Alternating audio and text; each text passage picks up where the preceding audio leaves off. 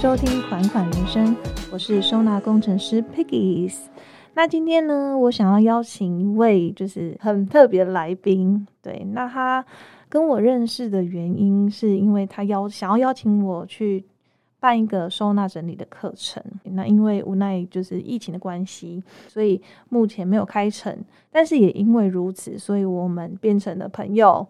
对，然后也讨论了很多有关孩子的议题，因为呃，我们的来宾就是在于小朋友的写作的部分，就是我觉得很有见解啦。说真的，所以我很希望这位来宾可以今天可以分享更多，就是哎，在他嗯教学中可能他的见解或者是他的呃经验这样子，可以分享给大家，好不好？那我们来。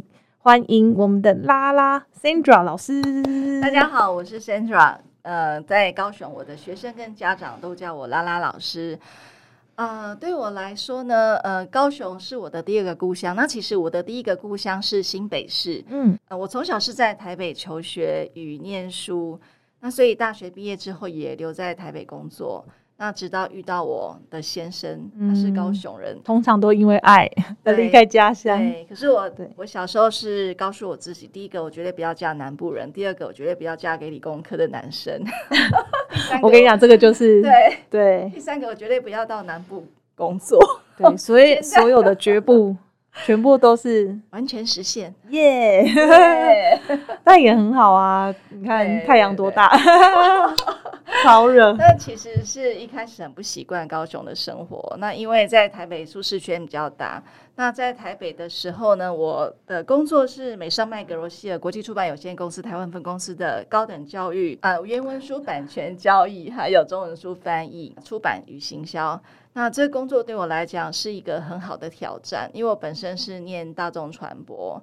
那如果我是只有念大众传播的话，我可能就不会当业务跟行销，对不对？可是我要卖书，我知道聊 Ricky，为了要赚钱，为了赚钱。那其实我年轻的时候，大学时代是文青啊，文青文青，就是很喜欢写小说，也很爱写文章。嗯。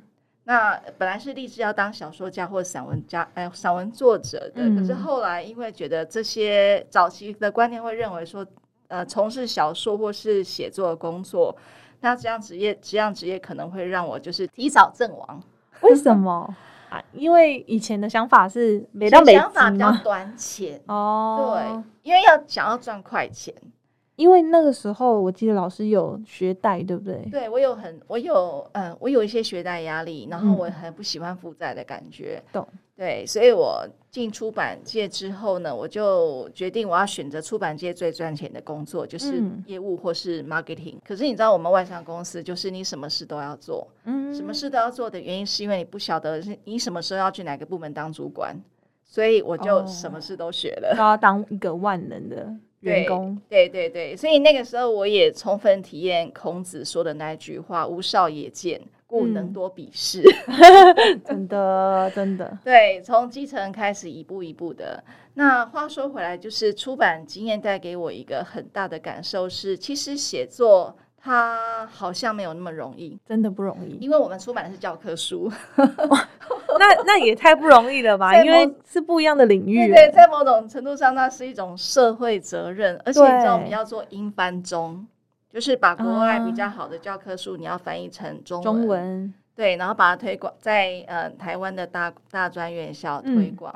那这个部分的话，其实是会需要一点。责任感跟专业度的是对，所以我在这份工作学到了很多编辑流程啊，你你如何编一编一本书，如何看一本书，然后如何去判断说这本书的文笔到底好不好。但是通常我们也不敢批评啦，因为翻译的人可是教授，哦，那就没办法啦。对对，可是你还是会有个鉴赏力，嗯，知道说哦，原来他的文笔这么好。什么叫做文笔好？什么叫文笔不好？我们不能说文笔不好，我们就说他可能就是修饰的还不够。可是其实文笔这种东西会不会有一点主观？就是哎，你喜欢的，还是说它有一个既定的？其实它还是有个客观的观察标准，就是可可读性高不高啊？嗯，对不对？我们要讲一个原理原则。如果他写出来的这个，或是翻译出来原理原则，大家都看不懂哦，老是在倒装句的话，我懂，我懂，干嘛硬翻中？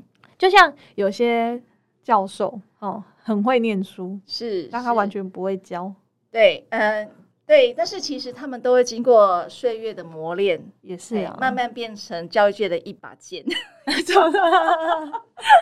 这描述很特砍别，学生的愚昧。真 好笑，对对可爱，不过，这对我来讲，就是文字，本来本来是要成为一个小说家，变成一个文案工作者。嗯，对，这个会有一个不一样的挑战，但我做的也蛮愉快的，因为看到薪水进来就很开心。看看看看看，看有没有看听到那看个那个钱的声音？对对对，叮叮叮的声音。但我相信你应该工作一阵子之后，你的学贷应该就缴完了。对对，但是应该是还清了。对啊，但是嗯应该是你自己的个性也驱动你，就是哎、要要接受任何挑战，然后可是我在工作的过程当中，我真的也发现说，并不是每个人都能够很轻易的掌握文字能力。嗯，真的，呃，比如说我在我们公司，其实我的学历并不是最漂亮的，但是因为我掌握文字的精准度还算蛮快的，然后我也蛮会看数字的，嗯，对，那就有一个跨领域的结合。对，所以在这种情况之下，呃，在做决策啊、判断啊，嗯都会比较精准一点。嗯，对，好，那说到文字的掌握度，其实我的文字掌握度在我很小的时候就已经已经有所发现了啦。就是我国小的时候其实功课不好，超差，就班上倒数三名那一种。但我就是不爱学、不爱读学校的书，可是很喜欢读图书馆的书。嗯，对，那为什么喜欢阅读图书馆的书哦？因为可能是因为来自于我们家是一个高风险家庭，没有地嗯方可以躲，那只能躲到哪里去呢？就是躲到书的世界里面去了。所以我那个呃小时候我有做大量的阅读，嗯，因为会觉得在那个空间，在那个领域是很安全。对，你是隐形的。对对对，嗯，那个时候童年因为很怕爸爸，所以我其实会希望自己是处于一种消失的状态。哇，对真的哦，真的真的。其实我后我待会我后面会谈到一点，就是当我在研究所念书的时候，我们要念教育哲学。嗯，那我在念教育哲学的时候，我突然看到了我自己，就在哲学理论里面。哇，对，我们后面再谈。好，那呃，到了到了国中之后，我发现就是当我阅读量到了某个程度之后，我就开始写了，嗯，哎，就很自然就开始写了，对，从写周记开始。所以大家会觉得很奇怪，说你你跟老师干嘛那么多话？哦，真的吗三？行就交代了，我要一面再翻过去。哦，对，以前都会觉得啊，还会这边算字，因为老师会说，嗯，至少要几个字嘛，对不对？对对，那可能不喜欢写作人或者是没有想法人，就会觉得说，哦，好痛苦哦，是要挤出啊每一个字都很痛苦这样子。像我是没有在算字的，我就是写到我自己开心为止。老师也看得很开心啊，对不对？老师会对我有很多的回馈，而对啊而且，因为老师也知道我们家的状况，嗯所以老师就说，如果可以的话，考好一点，我的人生就会有选，就会想说我考好一点，选择一个最远的学校。嗯，可以远离就是对你所担心害怕的，是 是是，所以就因为如此啊，就一直在磨练自己的比例。对，所以到了高中，到了大学，其实写字对我来讲都不是一件太大的问题。嗯，那我我有时候反而会很奇怪，说为什么你们写不出来？会很疑惑，对不很对？疑惑，真的。但我觉得这个真的是因人而异啦，对每个人的天赋不太一样。对，呃，我相信有一件事情，就是上次有跟嘉靖聊天聊到嗯说，我们都是内心有很多小剧场的人。对对对对，每天都在那想说，哎，如果怎样？当我们看待一件事情，我们可能会看很多面，是又或者是我们去看电影的时候，是，有时候我其实心情不好的时候，我会去看挑一部电影看。对对。那对在这个过程，我去思考，哎，今天为什么这样？那呃，我有没有跟他雷同的，或是可能找一个同理感吧？对对所以所以每次看我，我跟我老公都爱追剧哦，哦，真的吗？都喜欢吗？两个都爱追剧，追哪一类型的剧？就韩剧啊。前阵子在追那个《蓝哦，我刚看完你知，道我们两个看到哭哎，然后我也是啊我。不到一半的时候，我老公默默的丢卫生纸给我。哎，所以你老公有哭吗？有啊，真的假的？你老公好温暖然后他哦。哭了，然后他默默的递给我卫生纸，哎，哎，可是你知道很好笑，因为像我也很喜欢看对，就是会哭的剧，不知道为什么，就好像有一种宣泄洗涤的感觉，洗涤，对，没错。然后我儿子很可爱，有时候他会陪我看嘛，然后看到一部分呢，他觉得他都会适时的转过来，他就会说：“妈妈，你要哭了哈。哭点到喽，对对对对，他他 catch 到哎、他说好厉害。对，所以其实像我们这样内心有小剧场的人哈，我现在就说哇，你们怎么会用这种角度来看这件事情，或看这个剧情，或这个转折呢？我就说哦，对啊，因为我看的比较多啦，或者其实我是想的比较多。那因为理工科的人跟文科的人看事情的角度本来就是相反的啊。但不对啊，我是理工科的耶。哦，那你不一样，因为你是有小剧场的。哦，是小剧场人跑去念理工科这样子。对，是被你是被理工科耽误的影评家吧？哎，应该应该是哦，应该是。真的蛮喜欢看影片的。呃，当然现在拍的影片跟我们以前小时候也不太一样嗯，不要说我小时候跟跟你小时候也都不太一样，对不对？对。所以话说回来，嗯，我们这个年代孩子的写作方法跟我们那个年代也都完全不一样。嗯。然后我在我的出版工作告一个段落之后，我先生因为要去美国做研究的关系，所以我也就。离开工作，跟着飞过去了。嗯，那从美国有一些很不错的经验，不是说美国人比较好，而是说我们做客异乡。那人家会对你礼貌一点点，那就会有一些很美好的经验，然后希望可以带回台湾。所以我们一回台湾，我们就回高雄了。嗯，那所以就会说，就是说我跟我我一开始回高雄，我真的很不习惯，是因为真的高雄里桃恰呀呀啊，对，是一辆够细苗，是不是？我真的感受到什么叫做恰呀呀，好热，真的。我今天回高雄，因为我是高雄人，其实应该要很习惯，但因为我已经。成为安平人有一阵子，我发现那个温度还是有差哎。会，而且那种燥有时候甚至到痛到痒哦。对。从一个女强人到回高雄，你要成为一个家庭主妇，我觉得对我来讲真的很不容易啊。我刚才听嘉靖的另外一个访谈，嗯，就是我们高雄另外一位收纳整理师。J.T. 的处境，当时的处境，也就是我们很多女性，我们走入婚姻之后，我们的处境是对。那所以我听的时候，我也是心有戚戚焉啦。对，本来工作好好的，嫁人就要离开，对啊，对不对？对。然后好像你什么都没有，只剩下小孩。那如果你只剩下小孩，你只是一个妈妈的话，你好像好像要成为一个贤妻良母的角色，你才会得到社会认同。开始看食谱，对不对？啊，开始看怎么打理家里，对，盘子要买漂亮的，对，粉丝专业都搜寻收纳整理，对，就会有点转的玩具。好，所以我自己也是这样了。那在这种情况之下，我就会觉得我不想要让自己的存在感变得好像只是一个妈妈，我还是希望可以在成为妈妈的同时，我能够有一个有一些增能的进修课程，所以我就去。我就去上呃儿童专注力训练课程啊，还有儿童游戏辅导课程啊，然后然后那个说故事妈妈课程啊，哇，对，好多，对，然后我去上无感作文啊，对，因为我都想说我先学起来备用，好认真的妈妈哦。但我觉得那个认真是来自于我自己对儿子的期待，是我两个儿子，我懂，对我想说我可以教他，那个叫什么？望子。望子成龙，望女成凤。但有一次，我就跟我朋友聊天，我说：“那都是那个都是白花钱，白花钱？为什么？当然，你学学到你呃学到是自己的东西，这是当然的。那有一个白花钱是说，你不用花在你儿子身上，你可以花在别人的小孩身上，因为儿子永远不听妈的。人家有一句话叫做‘义子之交’，对不对？而，义则交，对对。”所以把孩子送给别人教是应该说是一个蛮好的选择，是对。可是因为那个时候就觉得说，那我都已经在家里面当妈妈了，我就应该当一个好妈妈，对不对？对，好好的副食品要怎么做，对不对？是是。可是因为如此，我跟我跟小孩之间反而有很多的隔阂，因为他们总是觉得我是老师，哦，是妈妈。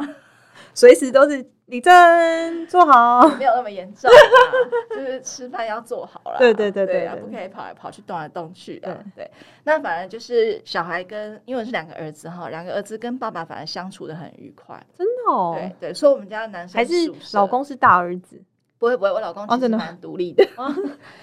对，呃，我觉得今天之所以可以走到现在，有很多的成就，大部分是因为我老公他 cover 大多数养儿育女的工作，真的假的？还有家务，因为他的工作很稳定。好，我懂，我懂，他是可以准时下班的人。然后，呃，再就是我先生常跟我讲说，哎，他觉得我们家我是一个比较有创造力的人，因为如果我们家发光发热的话，那一定是我了。他有看到你的特质，对对对对。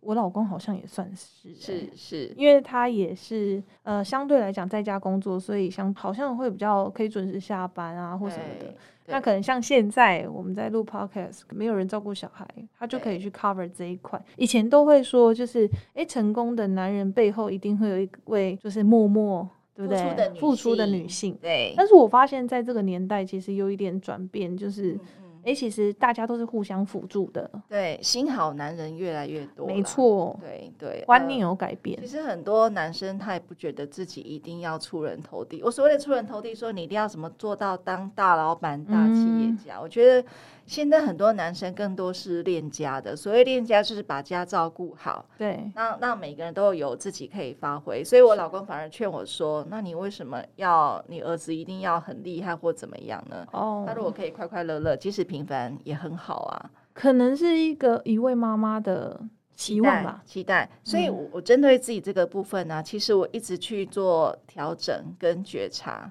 对，嗯，然后大加上说孩子和我之间的冲突，使我慢慢去意识到一件事情是，我是一位妈妈，不是一位老师，在家里的时候。哦所以会有可能是因为你本来的啊，你是生了孩子才去当作文老师的吧？哦，对，应该这样说啦，就是说在老公的包容之下，所以我后来就大胆的去开了补习班。嗯嗯，对，那开了补习班之后，我们本来的课程就是做儿童专注力训练，嗯或是说在做游戏辅导对这样的一个潜能开发的课程。对，但是我中间去念了研究所，去高师大成人教育所念研究所。那在念研究所的过程中，我发现我重拾写作的乐趣。嗯，对，然后再就是慢慢的也也发现说，诶，小孩子虽然读绘本，可是如果没有一些反思的话，他只是读过去而已。可是呢，那也并不代表说我们一定要让孩子就一定要做什么反思，嗯不一定。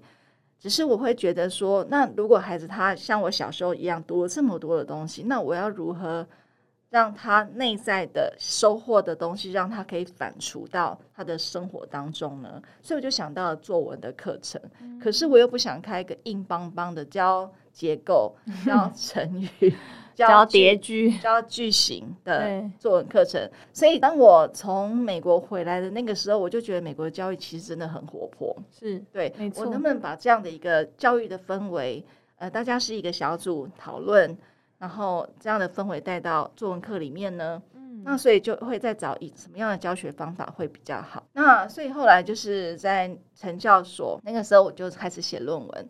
那在写论文的时候，在早期我看了一本书，就是黄景多老师写的《陪孩子遇见美好的自己》。我从这本书里面其实有很多的感动，因为黄景敦老师他是一个呃呃儿童智商师，他在这本书里面去撰写、去描述他如何陪伴安置机构的孩子的过程。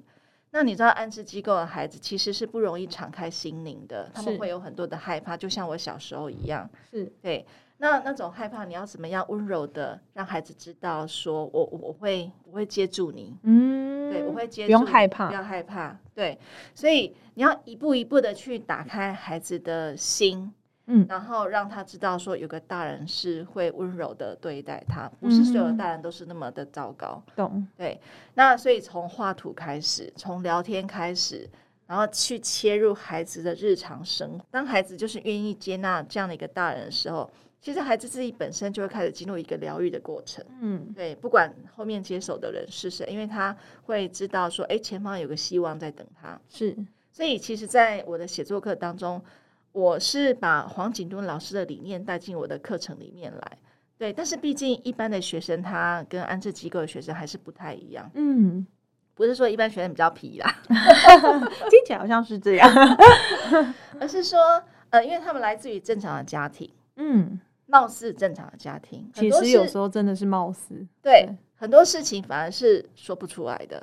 嗯，可是我的课程目的也不是要叫他说出来，而是是其实希望带着孩子去觉察、去探索自己对人事物的感受是什么。加上那个时候，就是也开始在慢慢的接受萨萨提尔对话训练，也开始在写我的叙事研究。嗯所以这好像有点慢慢的就融合在一起。我想问一下，所谓的叙事研究，可以嗯老师跟大家解释一下吗？因为跟我们的普通作文有什么？嗯呃，叙事就是叙述事情，嗯，很简简单来讲是就是这样，有点白话对对，他就说故事。对，那你知道吗？我们每一个人哦都有自己的一个生命故事，嗯对。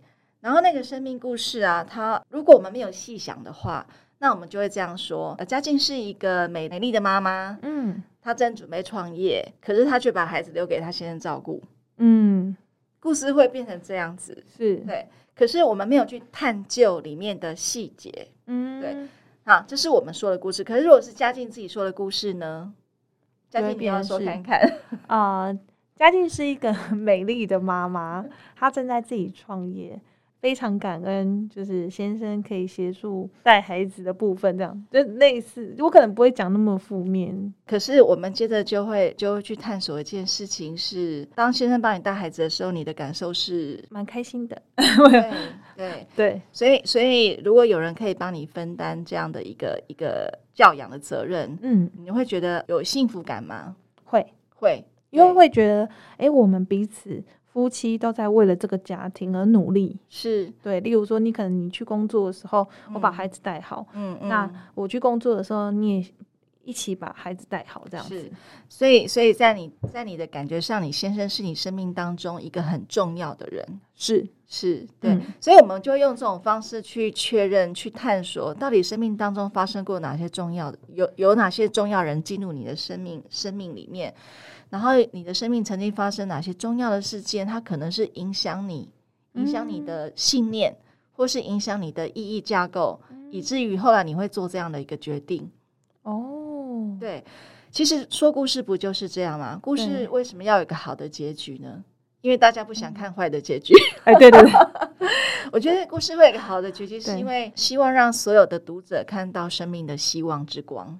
对，对，然后也也告诉大家说，事情其实并虽呃，事情虽然说会有山穷水尽的时候，对，但是它最后一定会柳暗花明又一村，没错，对不对？对，好，那所以这就是有时候我们自己说故事，我们会我们会把故事说的很凄惨。可是，当我们在跟跟我们的研究者多探索一点的时候，他突然发现，哦，对我老公就是我生命当中最重要的那个帮助我的人，他是我的智者。嗯，对哦没错，原来我的婆婆一直在后面默默的帮助我，我都没有看到，嗯，对我都还一直在责怪她，是不是？很多人都这样啊，对啊很多人都这样，或是说，包括原来我的妈妈在我生病的时候这么的担心我，这么爱我，那我年轻的时候都以为她比较爱弟弟妹妹，嗯，对，这就是叙事的力量，它会让你发现自己的生命脉络是更加丰富、更加完整。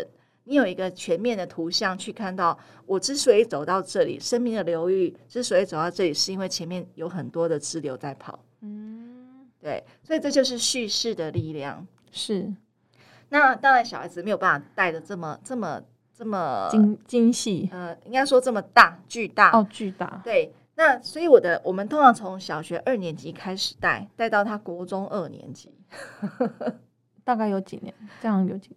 小二四年，国二两年。所以大也是六年，对对，所以说带六年，六年可以带这么多。哇，对，从低年级开始，我们会跟孩子探索的是各种负面情绪。很多人都会觉得说，老师我没有生气啊，我那有生气，我我姐姐对我很好，因为我都把她管得很好，哎哎，怎么听起来有点怪怪的？对，是不是？话中有话呢？是不是？对对，手手足呃手足的冲突啊，还有呃妈妈伊里帕是情节啊，对。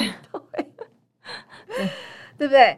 然后这种事情，小孩子一般在正常家庭会觉得这很正常啊，嗯。可嗯，是因为我们觉得太正常了，他反而不会去细看这里面发生什么事情，我怎么了？为什么遇到事情总是会为，就是因为太正常，所以他反而不会去想说，为什么我遇到这种事情总是会发飙，哦。我总是要跟我姐吵架，嗯我总是会在我妈面前生气，嗯，对。他没有去探索底下的原因。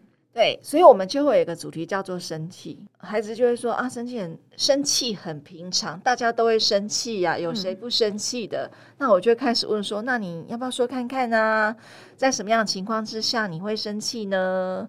然后就说我常常都马在生气，一这么愤怒，真的，嗯、我突然发现国小的孩子就会说我一天到晚都在生气。那我就说，那种你要不要说说看，你说你生谁的气？然后就一堆人这样子，只要让他不满了，他都生气。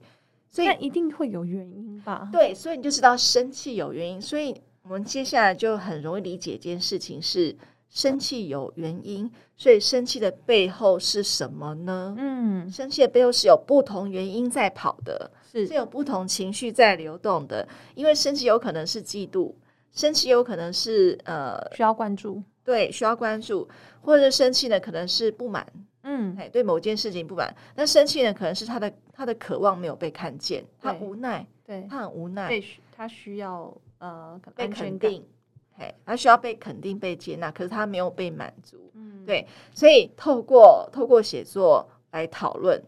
那呃，比如说黄景敦老师在呃在这件事情上，他使用的方法就是把负面的问题跟小孩分开谈，嗯，叫做外化，外面的外，化学的化，，化学的化，外化。外化我只。有听过内化，还没有听过外化。哎，对外化的好处是说，呃，假设我们把生气当成是一只恐龙，嗯来看的话，那我们就会我们就会跟孩子讨论说，诶，那只恐龙来的时候啊，那它通常会做什么事情？嗯，它会如？何影响你？对，对，当生气是恐龙，而小孩是小孩的时候，我们跟小孩站在一起讨论恐龙的这件事情，那是不是我们就变成客观的第三者？我们跳出来看。对跳出来看生气的恐龙，它到底在搞什么破坏？嗯嗯那生气的恐龙，它是因为什么原因而跑进来的呢？哦，就是把那个生气的恐龙，它的呃前世今生把它找出来。